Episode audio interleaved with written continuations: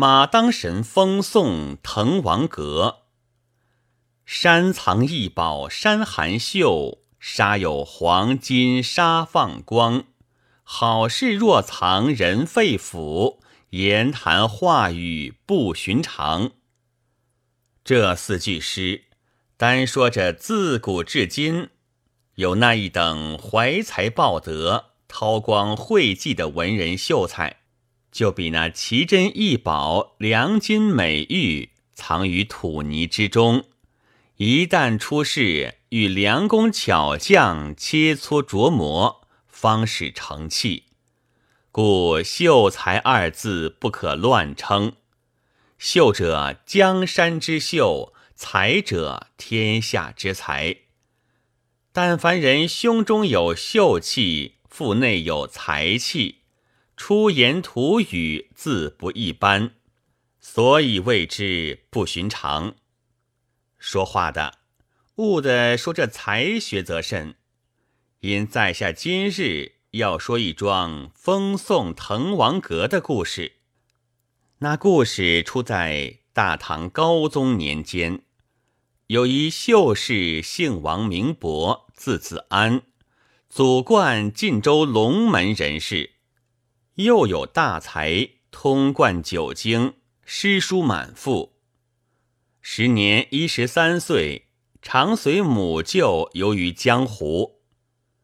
一日从金陵欲往九江，路经马当山下。此乃九江第一险处，怎见得？有陆鲁望马当山名为证。山之险，莫过于太行；水之险，莫过于吕梁。合二险而为一，吾又闻乎马当？王勃周至马当，忽然风涛乱滚，碧波祭天。云阴照野，水响翻空。那船将次倾覆，满船的人尽皆恐惧，虔诚祷告江神，许愿保护。唯有王勃端坐船上，毫无惧色，朗朗读书。周人怪异，问道：“满船之人死在须臾，今郎君全无惧色，却是为何？”王勃笑道：“我命在天，岂在龙神？”周人大惊道：“郎君悟出此言。”王勃道：“我当就此庶人之命。”道罢，遂取纸笔，吟诗一首，置于水中。须臾，云收雾散，风浪俱息。其诗曰：“唐圣非狂楚。”江渊亦汨罗，平生帐中节，今日任风波。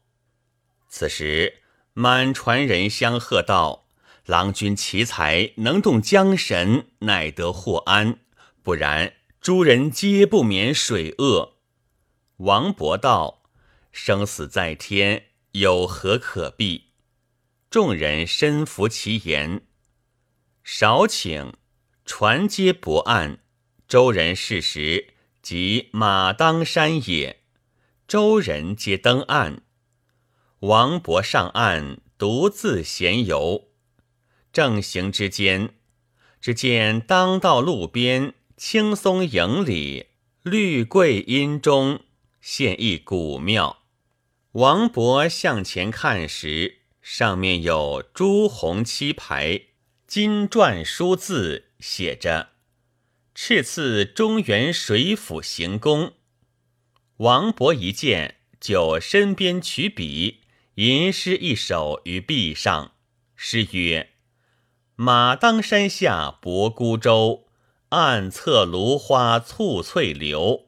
忽睹朱门斜半掩，层层瑞气锁清幽。”诗罢，走入庙中。四下看视，真个好作妙语。怎见得有诗为证？碧瓦连云起，朱门映日开。一团金作动，千片玉为阶，弟子亲书额，名人手撰碑。避民兼护国，风雨应时来。王勃行至神前，焚香祝告已毕，又赏完江景多时，正欲归舟，忽于江水之际，见一老叟坐于快石之上，闭眼长眉，须鬓婆然，颜如莹玉，神清气爽，貌若神仙。王勃见而异之。乃整衣向前，与老人作揖。老叟道：“子非王勃乎？”王勃大惊道：“某与老叟素不相识，亦非亲旧，何以知伯名姓？”老叟道：“我知之久矣。”王勃知老叟不是凡人，遂拱手立于快石之侧。老叟命伯同坐，王勃不敢，再三相让，方坐。老叟道：“吾早来闻尔于船内作诗，义理可观。子有如此轻才，何不进取，身达清霄之上，而困于家时，受此屡况之凄凉乎？”王勃答道。家寒窘迫，缺乏盘费，不能特达，以此流落穷途，有失青云之望。老叟道：“来日重阳佳节，洪都严府君欲作滕王阁记，子有绝世之才，何不径往献赋，可获资财数千，且能垂名后世？”王勃道：“此到洪都有几多路程？”老叟道：“水路共七百余里。”王勃道：“今已晚矣，只有一夕，焉能得达？”老叟道：“子但登舟，我当助清风一番，使子明日早达洪都。”王勃再拜道。敢问老丈，仙爷神爷？老叟道：“吾即中原水君，是来山上之庙，便是我的香火。”王勃大惊，又拜道：“伯乃三尺同志，一介寒儒，肉眼凡夫，冒渎尊神，请勿见罪。”老叟道：“是何言也？”但到洪都，若得润笔之金，可以分惠。王勃道：“国有所赠，岂敢自私？”老叟笑道：“吾戏言耳。”须臾有一舟至，老叟令王勃乘之，伯乃再拜，辞别老叟上船，方才解缆张帆。但见祥风飘渺，瑞气盘旋，红光照岸，紫雾笼堤。王勃骇然回视江岸，老叟不知所在，已失故地矣。但见风声飒飒，浪势从从，帆开若翅展，舟去似星飞。回头已失千山。眨眼如驱百里，沉积未畅，须臾忽过鄱阳。漏谷游船，仿佛已临江右。这叫做运去雷轰见福碑，时来风送滕王阁。顷刻天明，船头一望，果然已到洪都。王勃心下且惊且喜，吩咐周人，只与此相等，揽衣登岸，徐步入城。看那洪都，果然好景，有诗为证：“洪都风景最繁华，仿佛参差十万家。水绿山蓝花似锦，连城带阁锁烟霞。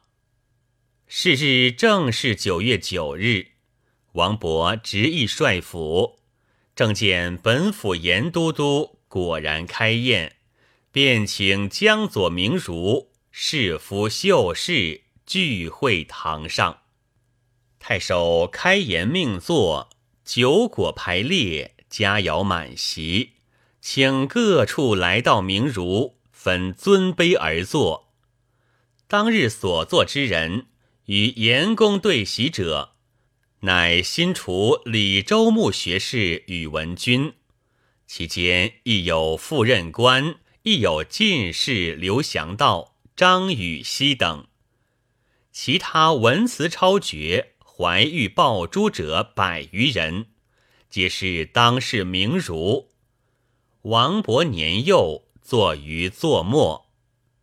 少请严公起身，对诸儒道：“弟子旧阁，乃洪都绝景，是以相驱诸公至此，欲求大才，作此滕王阁记，刻石为碑，以记后来，留万世佳名，使不失其盛迹。”远诸名士勿辞为幸，遂使左右诸衣丽人捧笔砚纸指诸儒之前，诸人不敢轻受，一个让一个，从上至下，却好轮到王勃面前。王勃更不推辞，慨然受之。满座之人见伯年幼，却又面生。心各不美，相视私语道：“此小子是何氏之子？敢无礼如是也？”此时严公见王勃受旨，心意样样，遂起身更衣，至一小厅之内。严公口中不言，自思道：“吾有婿，乃长沙人也。”姓吴，名子张。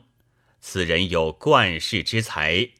今日邀请诸儒作此计，若诸儒相让，则是吴婿作此文，以光显门庭也。是何小子，则敢欺在堂名儒，无分毫礼让？吩咐吏人观其所作，可来报之。良久。一吏报道：南昌故郡洪都新府。严公道：“此乃老生常谈，谁人不会？”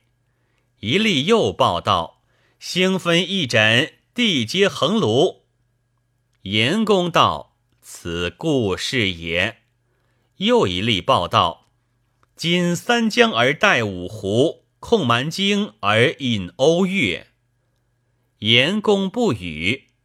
又一例报道：物华天表，龙光射牛斗之虚；人杰地灵，徐如下陈蕃之榻。严公道：此子亦欲与吾相见也。又一例报道：雄州雾列，俊采星驰；台隍枕夷夏之邦，宾主皆东南之美。严公心中微动，想到此子之才，信亦可人。数立分持报具，严公暗暗称奇。又一例报道：落霞与孤鹜齐飞，秋水共长天一色。严公听罢，不觉以手拍击道：“此子落笔若有神助。”真天才也！遂更衣复出至座前，宾主诸儒尽皆失色。严公是王勃道：“官子之文，乃天下奇才也。”欲邀伯上座，王勃辞道：“待礼语成篇，然后请教。”须臾文成，呈上严公。公视之大喜，遂令左右从上至下便是诸儒，一个个面如土色，莫不惊服，不敢拟意一字。其全篇刻在古文中，至今为人称颂。严公乃自携王勃之手，坐于左席道：“弟子之格，风流千古；游子之文，使吾等今日雅会，亦得闻于后世。从此洪都风月，江山无价，皆子之力作也。吾当厚报。”正说之间，忽有一人离席而起。高声道：“是何三尺同志将先儒遗文伪言自己新作，瞒昧左右？当以道论，勿自洋洋得意也。”王勃闻言大惊。太守严公举目视之，乃其婿伍子张也。子张道：“此乃旧文，吾收之久矣。”严公道：“何以知之？”子张道：“恐诸儒不信，吾试念一遍。”当下，子张遂对众客之前朗朗而诵，从头至尾无一字差错。念毕，坐间诸儒失色，言公一疑，众犹豫不决。